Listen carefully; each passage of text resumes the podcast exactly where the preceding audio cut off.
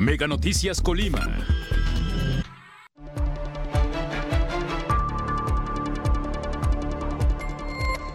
Alumnas del Cebetis denuncian a profesores que presuntamente son acosadores. Los colimenses hacen un consumo de 250 litros de agua diario. En la entidad se registró el primer caso de sextorsión en este 2023. Mega Noticias Colima, con Dinora Aguirre. ¿Qué tal? Buenas tardes, noches. Qué gusto saludarles. Este martes 14 de marzo, el equipo de Mega Noticias está listo ya para mantenerle al tanto de todo lo que se registra en nuestra entidad, en el país y en el mundo. Hoy hablaremos acerca del delito de sextorsión, eh, en donde las víctimas pues son amenazadas con hacer pública eh, imágenes de carácter privado. De lo contrario, pues se les piden, o para evitar esto, se les pide algún monto o algún favor, y la mayoría de las veces de carácter sexual o incluso más imágenes de carácter privado. Hablaremos de ello más adelante, pero por lo pronto vamos con las de portada.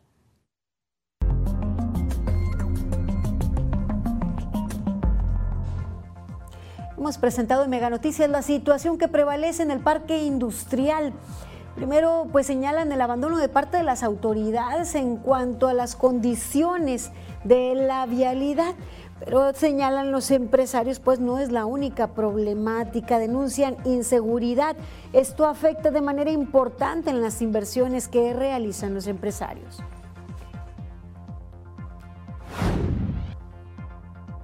En nuestra sección de denuncias, quienes eh, transitan regularmente por eh, la colonia Las Torres señalan que un poste se encuentra en muy malas condiciones y temen eh, que se venga abajo con los riesgos que esto representa.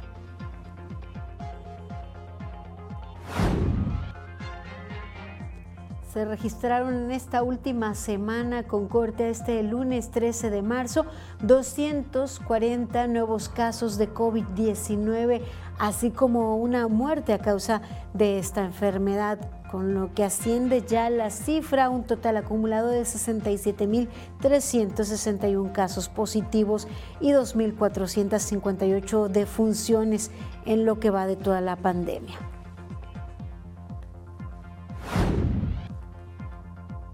Hoy hablaremos en el ámbito nacional del uso y manejo del agua y las sequías que se prevén. Además, en nuestra entidad, cada colimense hace uso diario de 250 litros de agua. Principalmente el uso se le da en el baño y regadera.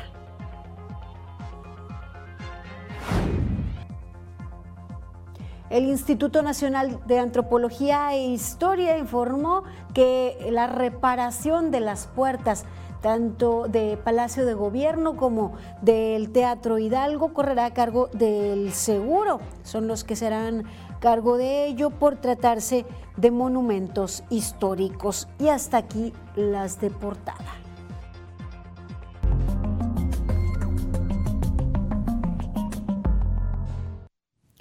Este día se vivió un hecho sin precedente en esa magnitud y en esa pues índole. Este día jóvenes estudiantes se manifestaron, rompieron cristales, y rayaron bardas y bueno, externaron así la falta de acciones ante denuncias de casos de acoso sexual. Mencionaron específicamente quiénes son los docentes que habrían pues cometido, venido cometiendo acoso sexual, no solo en una generación y no solo en este tiempo. Eh, luego de manifestarse, pues se levantaron las voces de quienes ya no están cursando en este momento en este plantel educativo, el CEBETIS 19, pero que aseguraron esta situación prevalece desde hace muchos años sin que las autoridades educativas hubieran hecho nada al respecto, derivando en este momento en estas situaciones. Vamos a la información. No, no.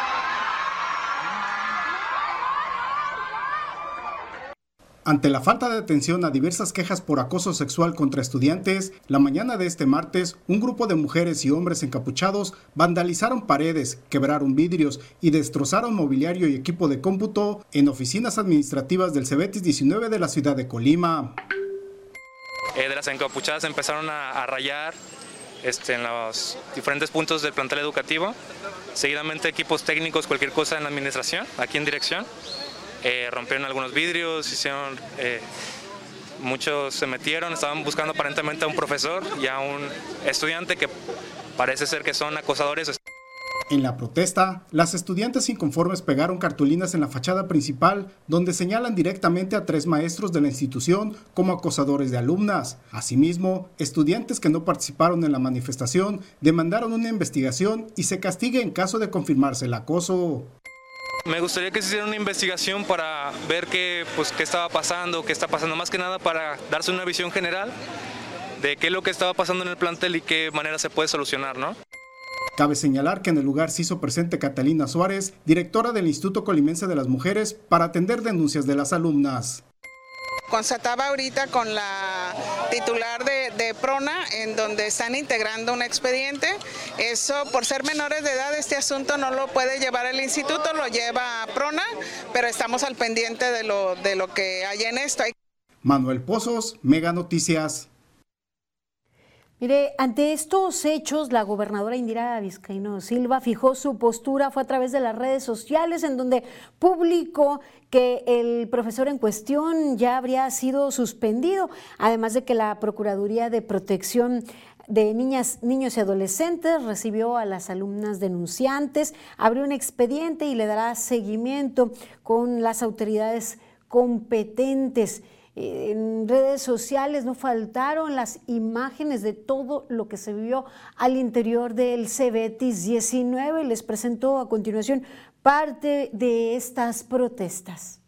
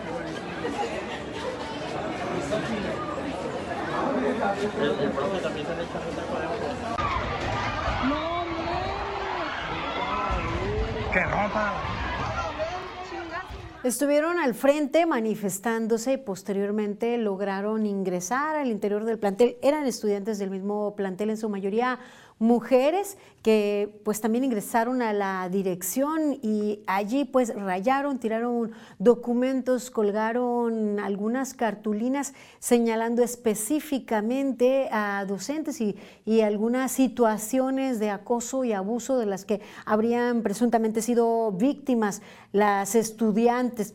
Mire, luego de que se viviera esta manifestación por la mañana en el Cebetis 19, en el turno de la tarde se vivió algo muy similar en el Cebetis 157. Un grupo de cerca de dos docenas de estudiantes, en su mayoría mujeres, se reunieron en la Diana Cazadora, recorrieron por Avenida Benito Juárez y llegaron a las instalaciones del plantel, igual manifestando lo, mismo. Eran eh, jóvenes, hombres y mujeres encapuchados, eh, estuvieron protestando a las afueras del plantel por caso de acoso contra alumnas, señalando directamente a directivos y maestros. Que quiten el director, que la pasan y no sirve para nada. Que saquen los maestros. Que la maestra dé la cara. No vamos a decir nombres, pero ya sabe quién es. ¿Qué tipo de, acoso es el que están sufriendo de los maestros? ¿O cuál es la situación que están sufriendo? A mis compañeros le ven las piernas y eso no está bien. Eh, una vez pues que estuvieron allí presentes, lograron reunirse eh, con directivos de PRONA, del Instituto Colimense de las Mujeres y, maestros. Una de las manifestantes aseguró que habían logrado avances en sus demandas.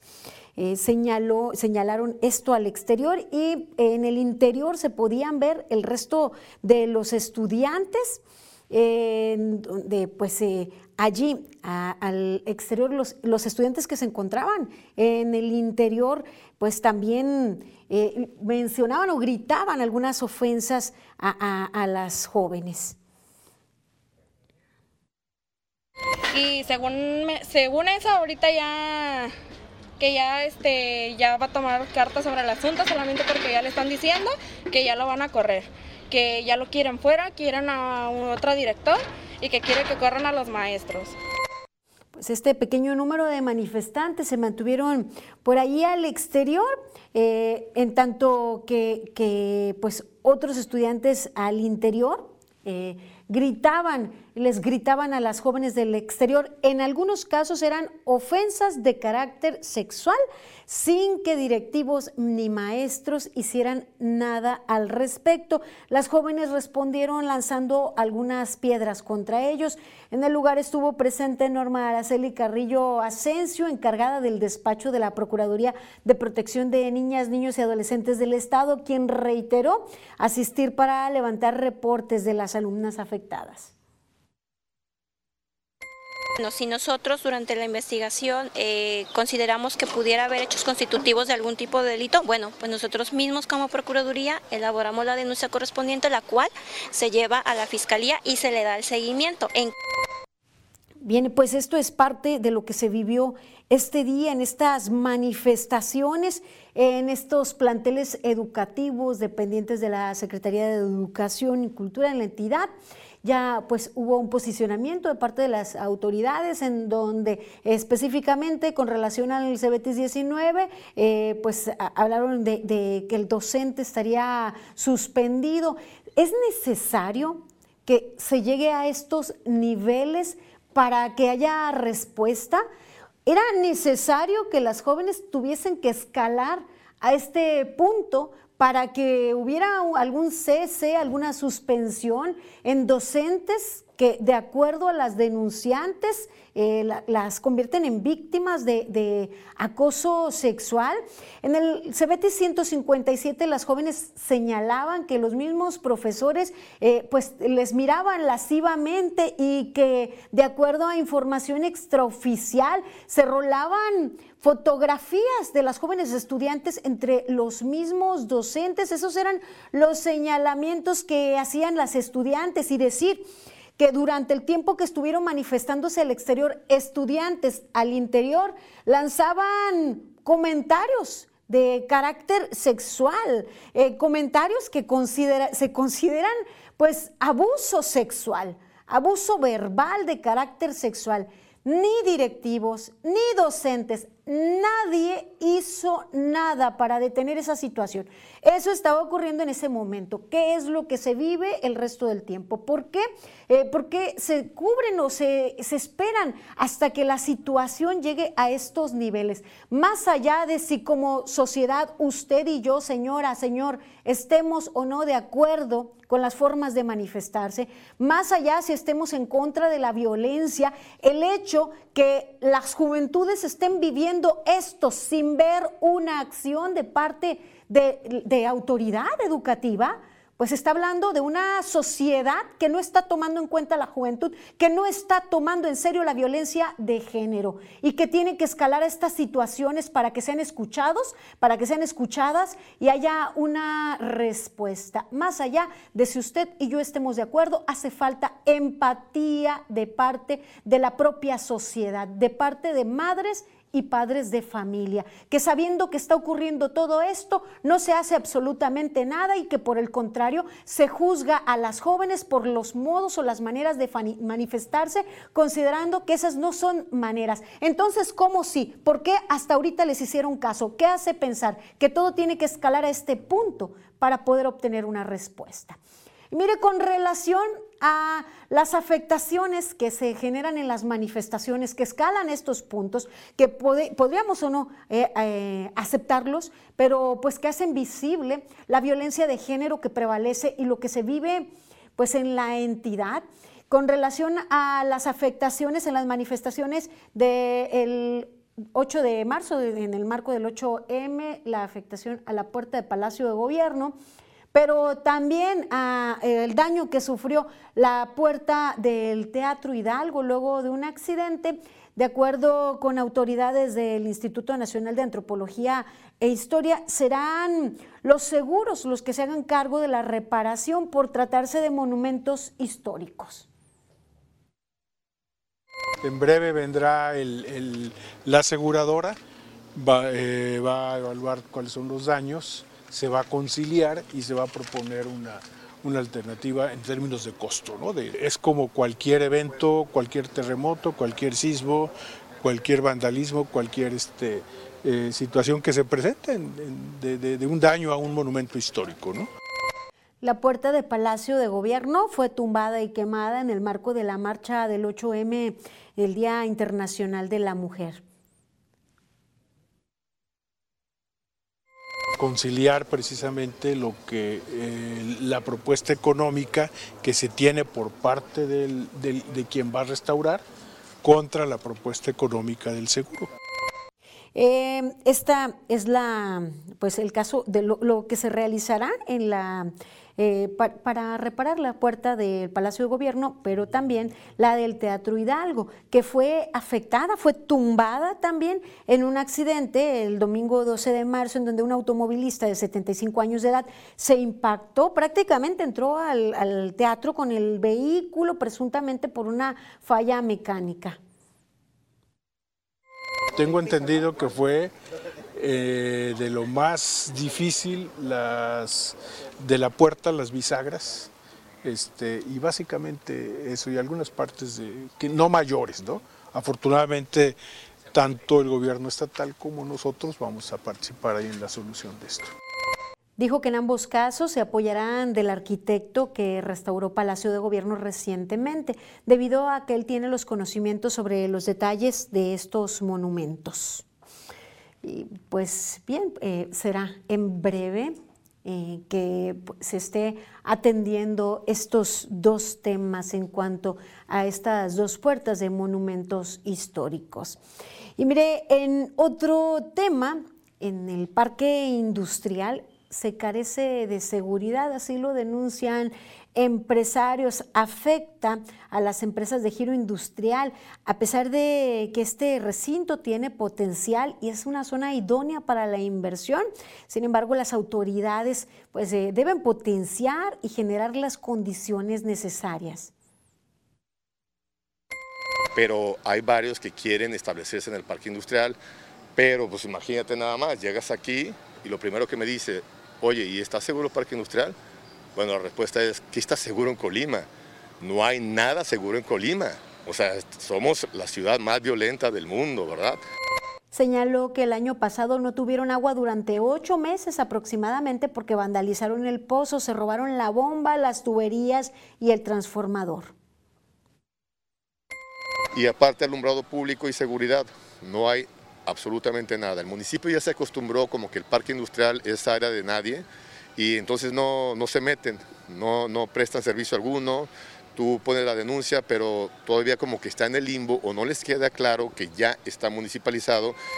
Asegura que existen empresas nacionales y transnacionales que requieren de estos espacios, que sean óptimos, pues tienen la opción de renta de bodegas y el resguardo de sus materiales. Lo que se les ha hecho gastar pues, es en cámaras, es para pues, su seguridad, en velador, en cercos eléctricos, esto por la gravedad que se tiene en casos de robo ahí en el parque industrial y ante el abandono de las propias autoridades. Así la situación, una serie de problemáticas, las que pues prevalecen, se atienden unas, otras continúan descuidadas por pues esta, este abandono este abandono histórico a esa zona, que como muchos proyectos parece que solo tienen que ver con la administración en la que arrancan y después las siguientes administraciones, ya sea municipales o estatales, se olvidan por completo de dichos proyectos. Y en cuanto al tema de violencia, pues sí, desafortunadamente continúa en nuestra entidad y al menos en las últimas 24 horas dos personas han sido asesinadas. La noche de ayer lunes, un hombre fue asesinado a balazos en la colonia Juan José Ríos sobre la calle Guanajuato en el municipio de Villa de Álvarez, mientras que la noche de este lunes también otro hombre murió por disparos de arma de fuego en la colonia Palmita, en el municipio de, de Tecomán. Los hechos se registraron en la calle Pupila. Sujetos armados abrieron fuego contra la víctima, quien perdió la vida en el lugar. Todos los días les damos cuenta de, de, hechos de esta índole. Eh, a plena luz del día, la violencia, no hay recomposición del tejido social, tampoco hay eh, disminución de hechos violentos, de, registro pues, de, delitos. Y por el contrario, el incremento del número de elementos de fuerzas federales de seguridad o del ejército en las calles solo ha propiciado violaciones a los derechos humanos de muchas y muchos colimenses. Mire, le actualizo, o mejor dicho, le presento a continuación también rostros, información de personas que se encuentran en calidad de desaparecidos con la esperanza de que se puede contar con información y dar con su paradero. Se emite la alerta ALBA para tratar de ubicar a Alondra Jazmín Nava García, una menor de edad, una joven de 16 años que fue vista por última vez el día 7 de marzo en un domicilio en la colonia Los Pinos, en la ciudad de Colima. Ella eh, tiene complexión media, mide unos 55, su tez es morena clara, tiene su cabello lacio y corto, negro. Eh, si cuenta con información que pudiese dar con su paradero, comuníquese a las autoridades y puede hacerlo de manera anónima. También se busca a Ramiro Alejandro Serrano Vázquez, de él no se sabe desde el año 2020, desde el 8 de febrero. Fue visto por última vez en el municipio de Tecomán. Mire, lo que se siguen registrando pues son delitos y delitos todos los días, no hay disminución como es el caso del delito de robo de vehículos, ya suman 35 vehículos robados con corte al 13 de marzo. En lo que va del mes, el propio lunes 13 de marzo, se trató de dos unidades robadas de acuerdo con el registro de Plataforma México. La estrategia de seguridad en resultados, pues no, no está funcionando. Autoridades empecinan, autoridades federales, pues eh, se obstinan en seguir manteniendo esta estrategia, a pesar de que incluso militares se han manifestado y para ellos que hay también desacreditación por parte del Ejecutivo. Vamos a 100 palabras de Víctor Hugo Hernández.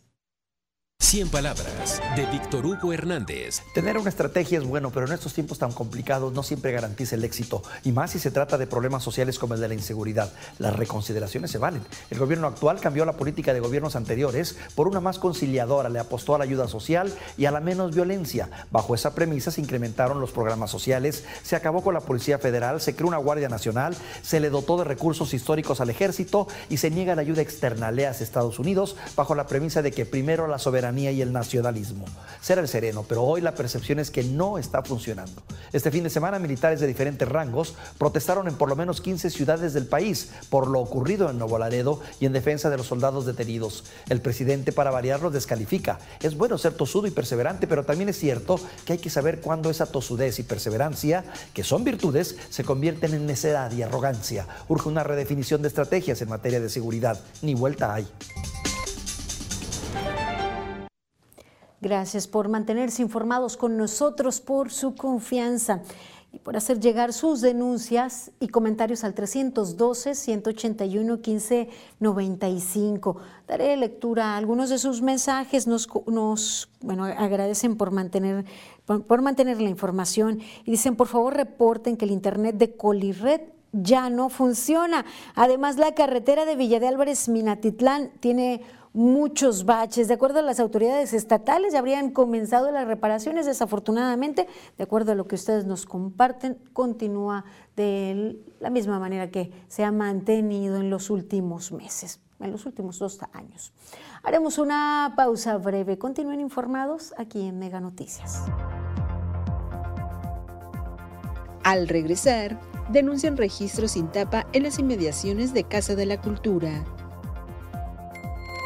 Más adelante, informan sobre 240 casos nuevos de COVID-19 y un deceso en la última semana.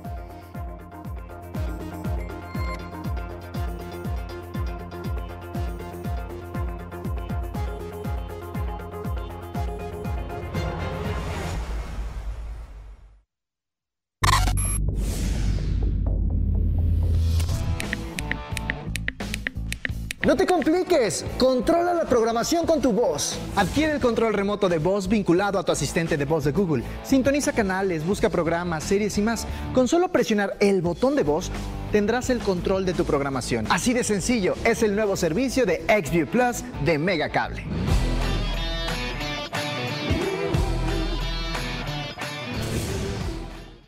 Comfort, descanso. Este mes en llévate una de las joyas del buen descanso. Modelo Sapphire. Y Melanita de Silly.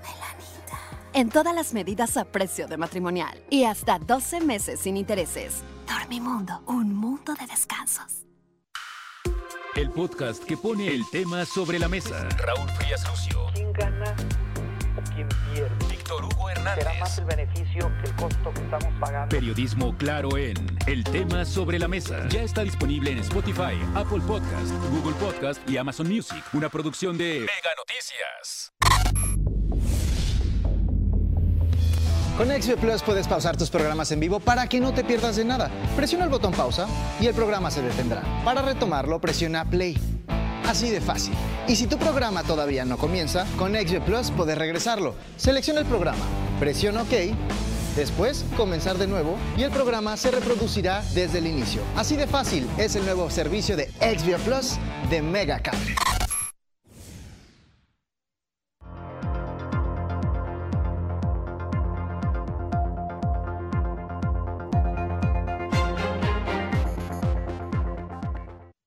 Estamos de regreso con más información aquí en Mega Noticias. Gracias por confiar en nosotros. Y mire, nos escriben eh, comentándonos con relación al caso, a la protesta en el CBT 157. Y dicen, no, no nos hicieron caso, solo dijeron que van a ver, no dieron ninguna respuesta sobre los maestros.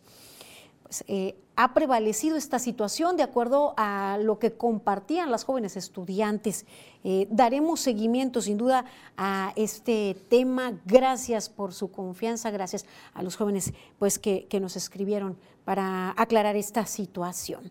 Y vamos a nuestras denuncias también que visibilizamos aquí y que usted nos hace llegar al 312-181-1595. Mire, nos comentan, nos reportaron vecinos de la colonia Las Torres, un poste que se encuentra en muy malas condiciones, afectado, y quienes transitan por la zona y vecinos de la zona temen que pueda venirse abajo. El poste se encuentra en las calles República de Panamá y Jesús Navarro. Es un peligro, aseguran los peatones. Eh, que pues en cualquier momento puede, puede caer, señalan. No, pues sí, sí es un peligro, porque si pasa gente o algo, le puede caer uno hasta encima. Igual si está un carro, le cae encima también. Ya tiene tiempo que está así el poste. Este poste se encuentra prácticamente a mitad de la banqueta, en su parte baja está completamente podrido y destrozado, solo se sostiene prácticamente con los cables de la parte superior.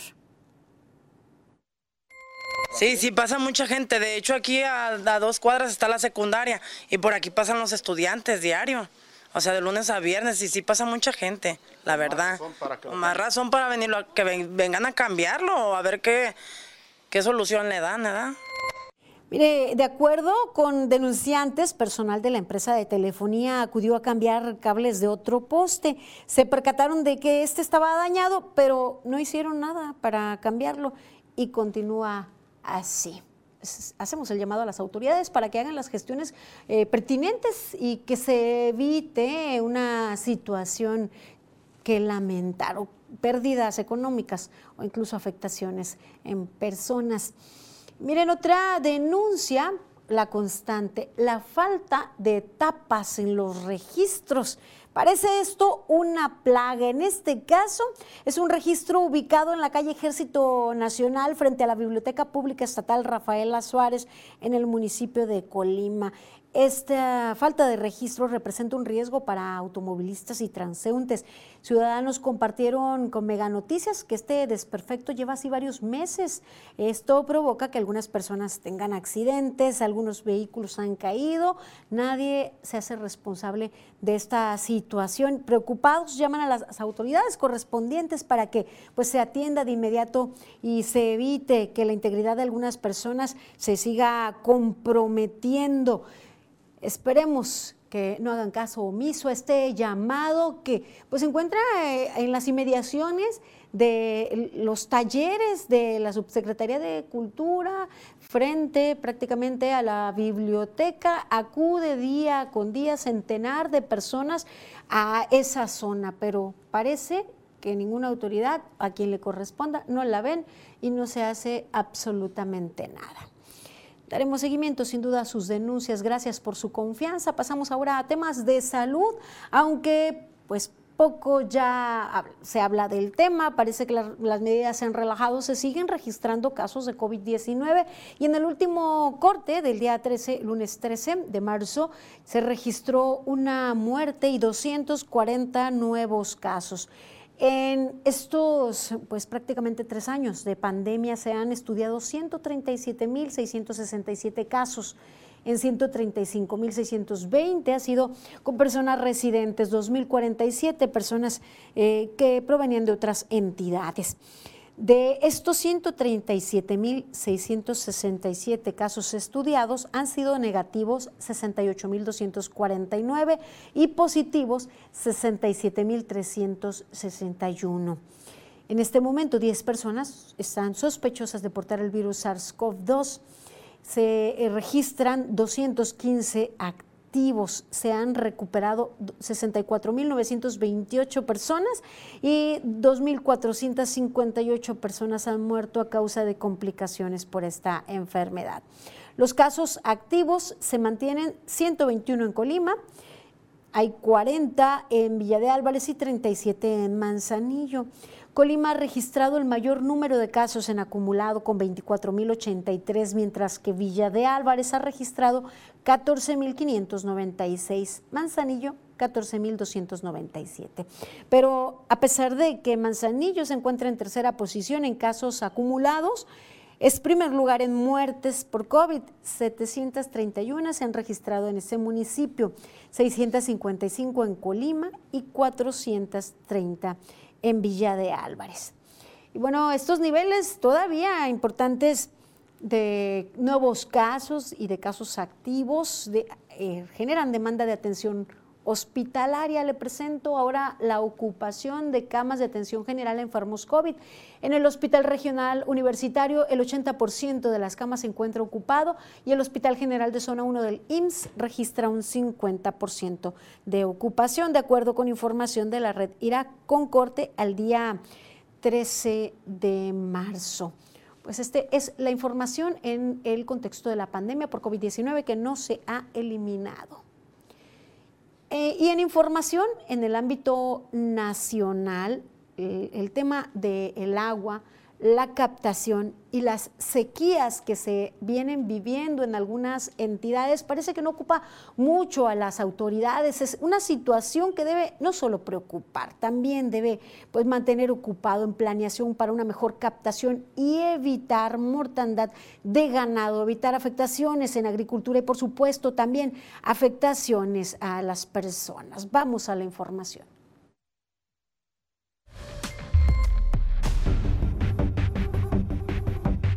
Se agudiza la crisis del agua. En siete décadas el volumen disponible per cápita se redujo 79%, de más de 17 mil metros cúbicos a poco más de 3 mil. Además, 77% de los cuerpos y corrientes están contaminados y los acuíferos sobreexplotados.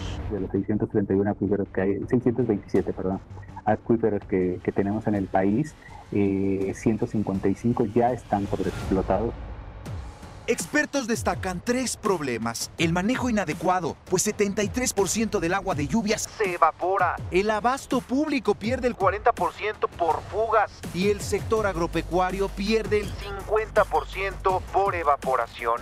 Pero si nosotros ahorráramos esos 22 mil millones de metros cúbicos que hoy se desperdician en el campo, pues imagínate, ya no tendríamos tanto problema en las ciudades y en la industria.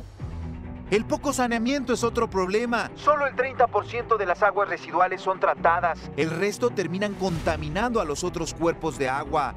El otro problema es la disminución en la recuperación de acuíferos. Cada año se pierden 10.000 hectáreas de corteza vegetal donde se deja de captar el agua de lluvia. Al respecto, expertos proponen impulsar el riego por goteo, que solo se tiene en el 20% de los cultivos, instalar plantas de tratamiento de descarga cero que limpian el agua y permiten su reciclaje, y recuperar los suelos erosionados con compostas, ocupando las 350 millones de toneladas de residuos orgánicos. Pero Ni la Conagua, ni la Secretaría de Agricultura y Desarrollo eh, Social lo hace.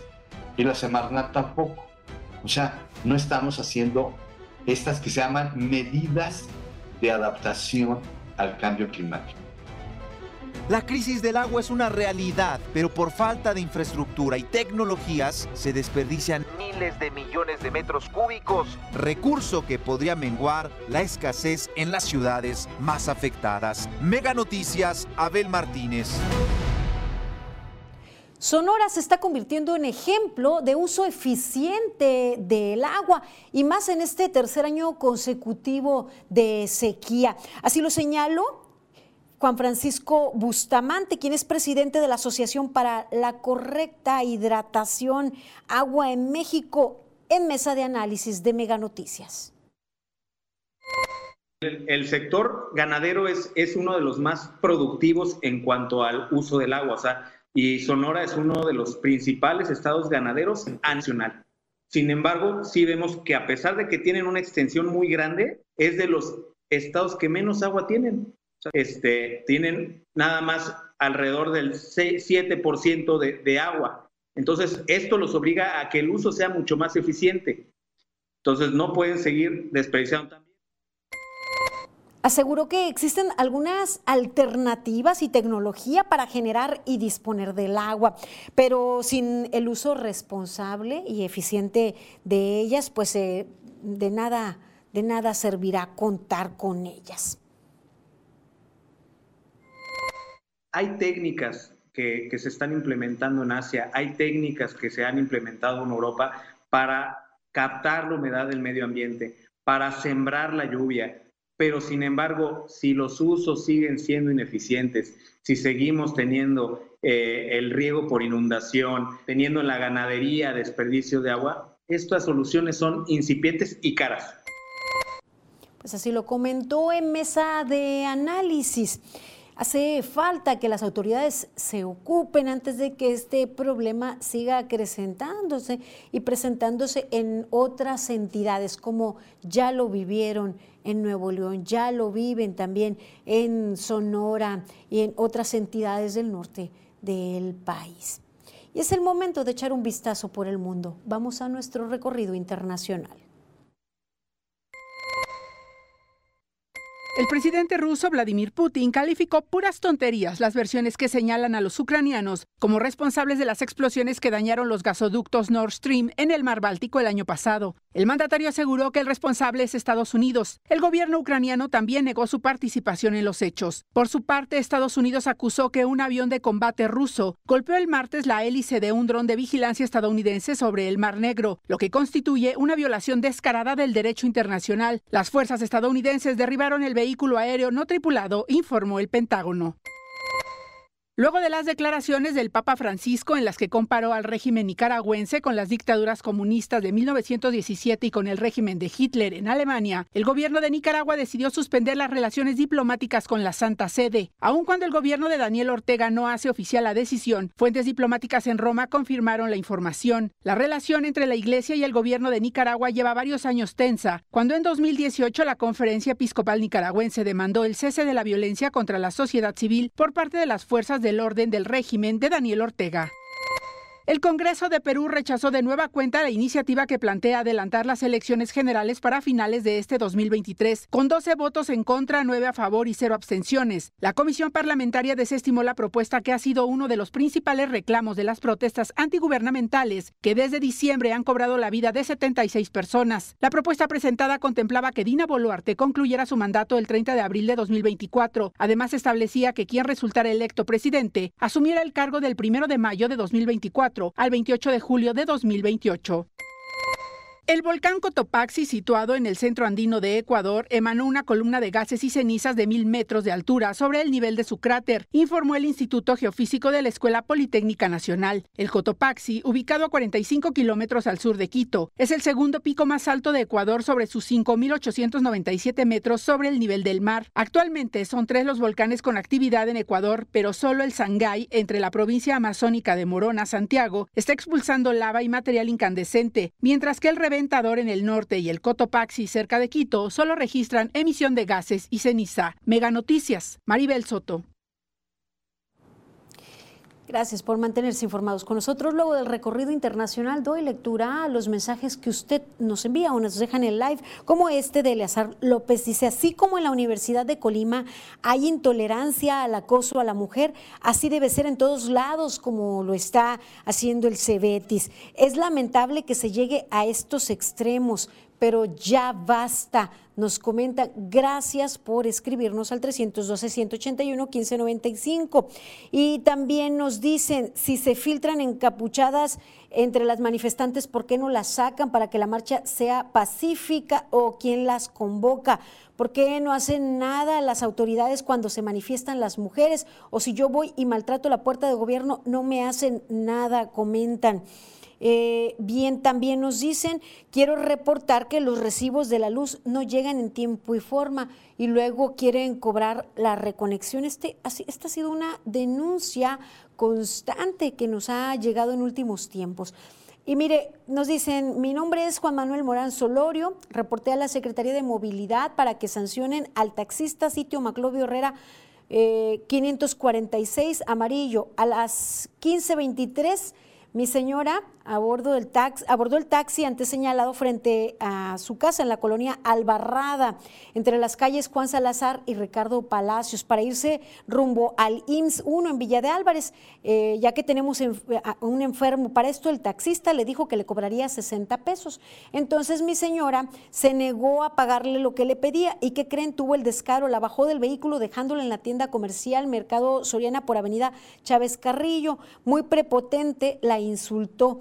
De ahí abordó otro taxi para llegar a su destino, para cuidar a su hermano y le cobró 45 pesos, siendo que es lo que cobran. No todos los taxistas cobran lo mismo, nos comentan. Otros cobran 50. Eso es un abuso y robo que al parecer todavía no está autorizada la tarifa. Espero que sancionen al taxista por lo antes señalado. No traía a la vista su gafet, ni la lista de precios, ni las tarifas. Este tipo de taxistas no deben contratar los dueños. Gracias por sus denuncias y por su confianza. Por el momento hacemos una breve pausa. Continúen informados aquí en Mega Noticias.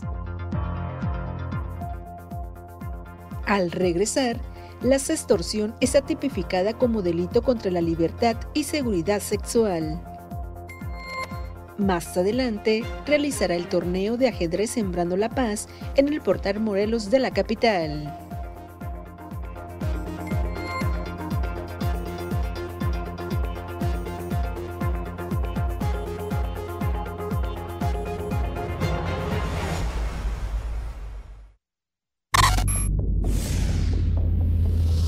XView Plus tiene más de 10.000 horas de tus canales favoritos en la sección de video on demand. Para acceder, presiona en la pantalla principal el botón VOD. Aquí encontrarás series, películas, documentales, youtubers, programas, contenido infantil. También puedes ver el contenido on demand de HBO y adultos si tienes el paquete contratado. Disfruta de todo lo que quieres ver sin costo extra con el nuevo servicio de XVIO Plus de Mega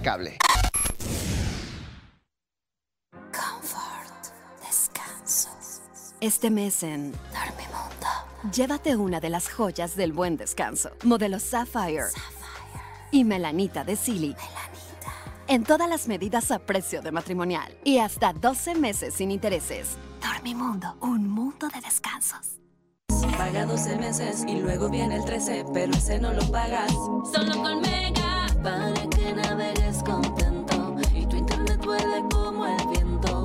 Le sumamos 10 megas más, sin costo te lo vamos a dar. Solo con Mega, 13 por 12, solo con Mega preocupa a organizaciones la cada vez más común sextorsión, que es una modalidad de violencia digital. Se trata de una forma de chantaje de carácter sexual en la que ciberdelincuentes amenazan con hacer público contenido privado. A cambio de no hacerlo, se pide un pago o algo más, muchas veces algo más de carácter sexual. La sextorsión puede tener consecuencias muy graves en algunas víctimas, ya sea de carácter emocional o económico, y los efectos pueden prolongarse. La Organización de las Naciones Unidas publicó el Decálogo para una víctima de sextorsión. 1. Pide ayuda. 2. No cedas al chantaje. 3. No des información adicional. 4. Guarda siempre pruebas. 5. Retira información sensible. 6. Elimina malware. 7. Cambia claves personales. 8. Comprueba si podrían llevar a cabo sus amenazas. 9. Avisa a quien te acosa que comete un delito grave. Y 10. Presenta una denuncia formal.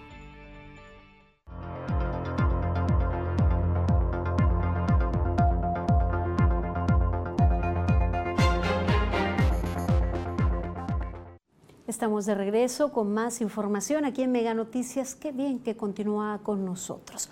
Uno de los tipos de violencia eh, digital o virtual es la sextorsión, en donde se amenaza con hacer pública eh, alguna imagen, videos de carácter privado y puede ser alguien de confianza o pueden ser otros ciberdelincuentes también. Ya se han presentado casos en nuestra entidad. La cifra negra en el caso de, de la extorsión debe ser altísima, pues por vergüenza muchas víctimas no acuden a denunciar vergüenza y temor. Y es de prestar atención porque en muchos casos se trata de menores de edad víctimas de sextorsión. Vamos a la información.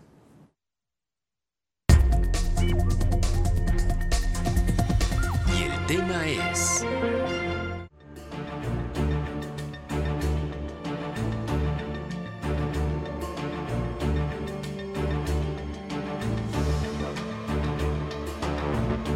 En la entidad colimense se tiene registrado un caso de sextorsión en este 2023. Esto fue dado a conocer por los datos de la Policía Cibernética, de acuerdo con los reportes y alertas preventivas. De acuerdo con la información que emite la Guardia Nacional, se señala que al compartir información íntima o privada como una imagen o video de carácter sexual, incluso con una persona de mucha confianza, puede quedar expuesta en cualquier momento a que de manera imprudente la comparta con alguien más y hacerla pública, poniendo a la víctima en una situación muy incómoda. En otro de los casos que de manera intencional trata de sacar provecho a través de la extorsión, primero con la intimidación para que proporcionen más imágenes o videos de contenido sexual que pueda presionar a la víctima y posteriormente conseguir algún beneficio económico. Los cibercriminales pueden cometer estos delitos a través de los teléfonos inteligentes, consolas de videojuegos y computadoras para provocar temor, aislamiento, vergüenza, ansiedad y desesperación para las víctimas. Carla Solorio, Mega Noticias. Es importante abordar este tema también al interior del hogar y dar la confianza en todo nuestro entorno familiar y amistoso para pues detectar posibles víctimas. Respecto a este tema, la extorsión y a la prevención, Andrés Trujillo Fajardo, director general de Vinculación Social y Prevención del Delito, explicó que esta figura está tipificada como un delito contra la libertad y seguridad sexual de las personas en el Código Penal para el Estado de Colima. Desafortunadamente también se está presentando en niñas, niños y adolescentes en donde eh, le solicitan primero datos personales, le solicitan alguna información incluso familiar, datos como tal vez ubicación, dónde estudian, procuran ganar un lazo de confianza. El delincuente, por lo general, comienza a ver fotografías de perfiles en donde ubica a las víctimas eh, algún tipo de vulnerabilidad o necesidad de atención y busca generar esta confianza con la víctima, fingiendo tener su misma edad bajo un perfil falso.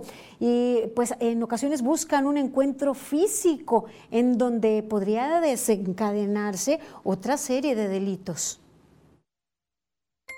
¿Cómo podemos prevenir este tipo de situaciones? Generando primeramente ese lazo de confianza con mis hijas y mis hijos a efectos de que cualquier problemática, circunstancia de vulnerabilidad me lo puedan comentar. Segundo, es importante también generar estos lazos y estos candados de seguridad a través de las plataformas digitales.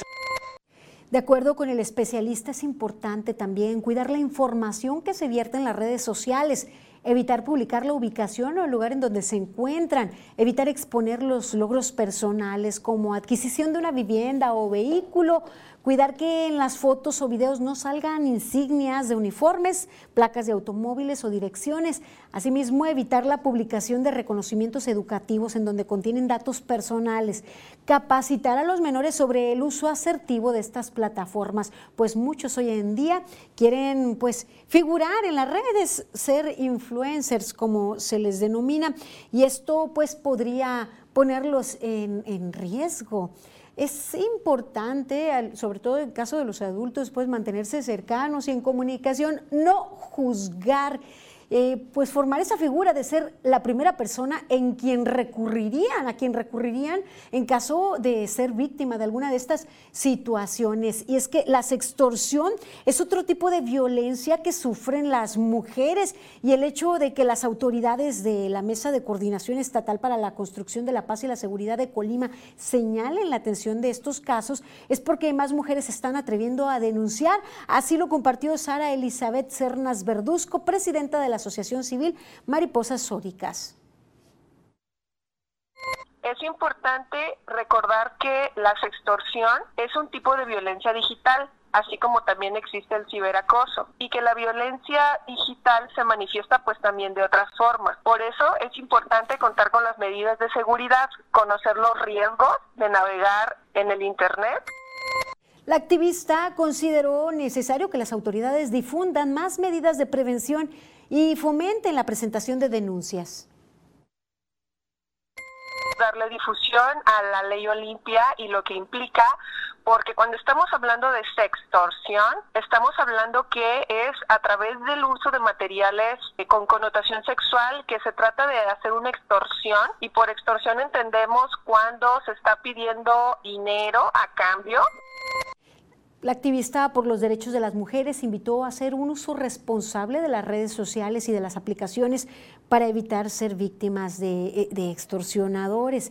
Es de destacar que en la reciente rueda de prensa del vocero de la Mesa de Coordinación Estatal para la Construcción de la Paz y Seguridad, se anunció que en el periodo del 24 de febrero al 9 de marzo se atendió una denuncia por pues, este delito, por sextorsión.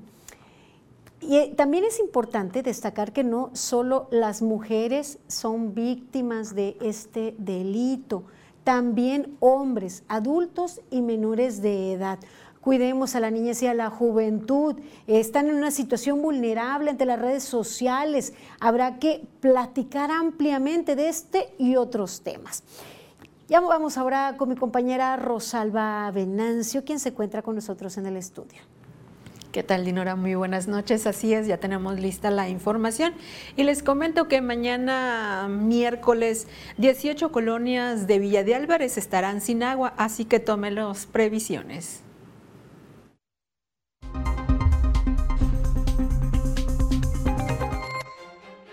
Los trabajadores sindicalizados de base, jubilados y pensionados del Ayuntamiento de Colima recibirán un incremento salarial del 8% en este 2023, informó la alcaldesa de Colima, Margarita Moreno, al firmar un convenio con el líder sindical Héctor Arturo León Alam.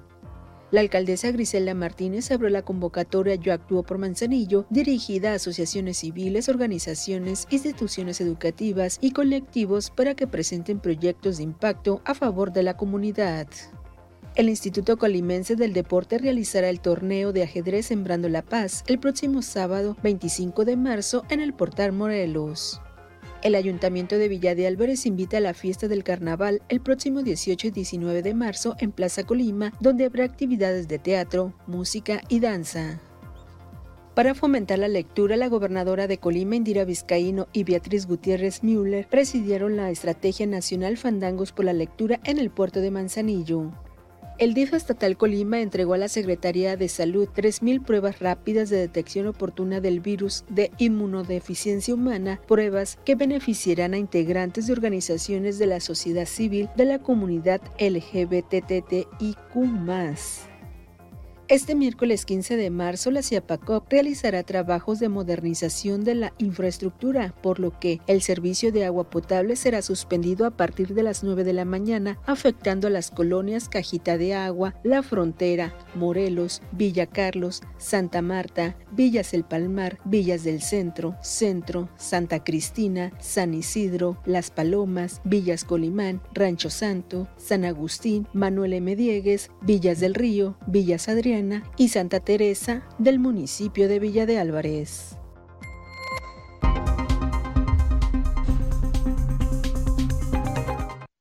Se prevé que el servicio se restablezca a partir de las 5 de la tarde de ese mismo miércoles. Ahora los invito a ver el pronóstico del tiempo con Alejandro Orozco. Muy buenas noches.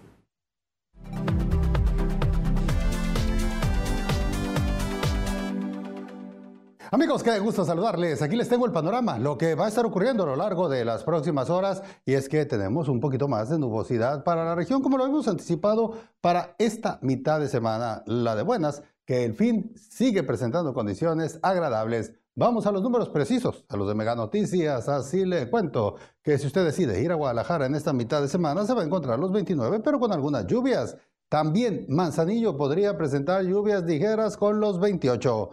Mi previsión para nosotros es que vamos a alcanzar los 33 grados en un día que tendrá algunas nubes, pero en general se puede considerar soleado. Ya le digo, el fin de semana temperaturas por los 31 y cielos muy despejados. Este es el pronóstico del tiempo de Mega Noticias.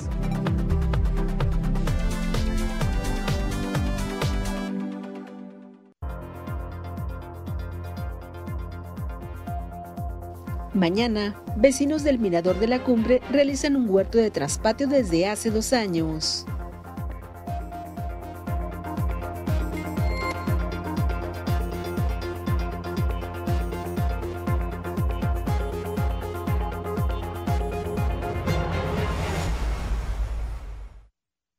Paga 12 meses y luego viene el 13, pero ese no lo pagas. Solo con Mega, para que navegues contento megas más. Sin costo te lo vamos a dar. Solo con Mega. 13 por 12. Solo con Mega. El podcast que pone el tema sobre la mesa. Raúl Frías Lucio. ¿Quién gana o quién pierde? Víctor Hugo Hernández. Será más el beneficio que el costo que estamos pagando. Periodismo claro en El tema sobre la mesa. Ya está disponible en Spotify, Apple Podcast, Google Podcast y Amazon Music. Una producción de Mega Noticias.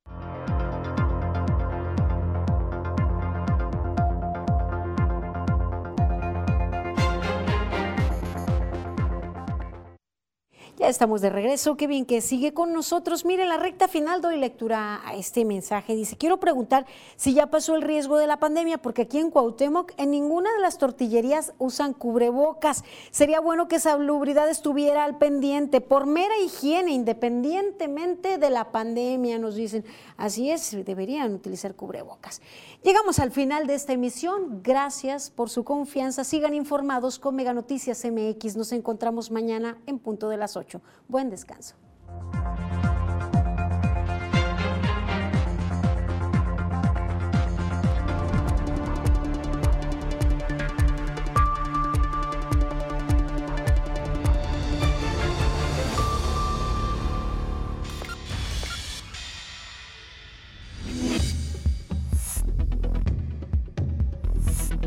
Mega Noticias Colima.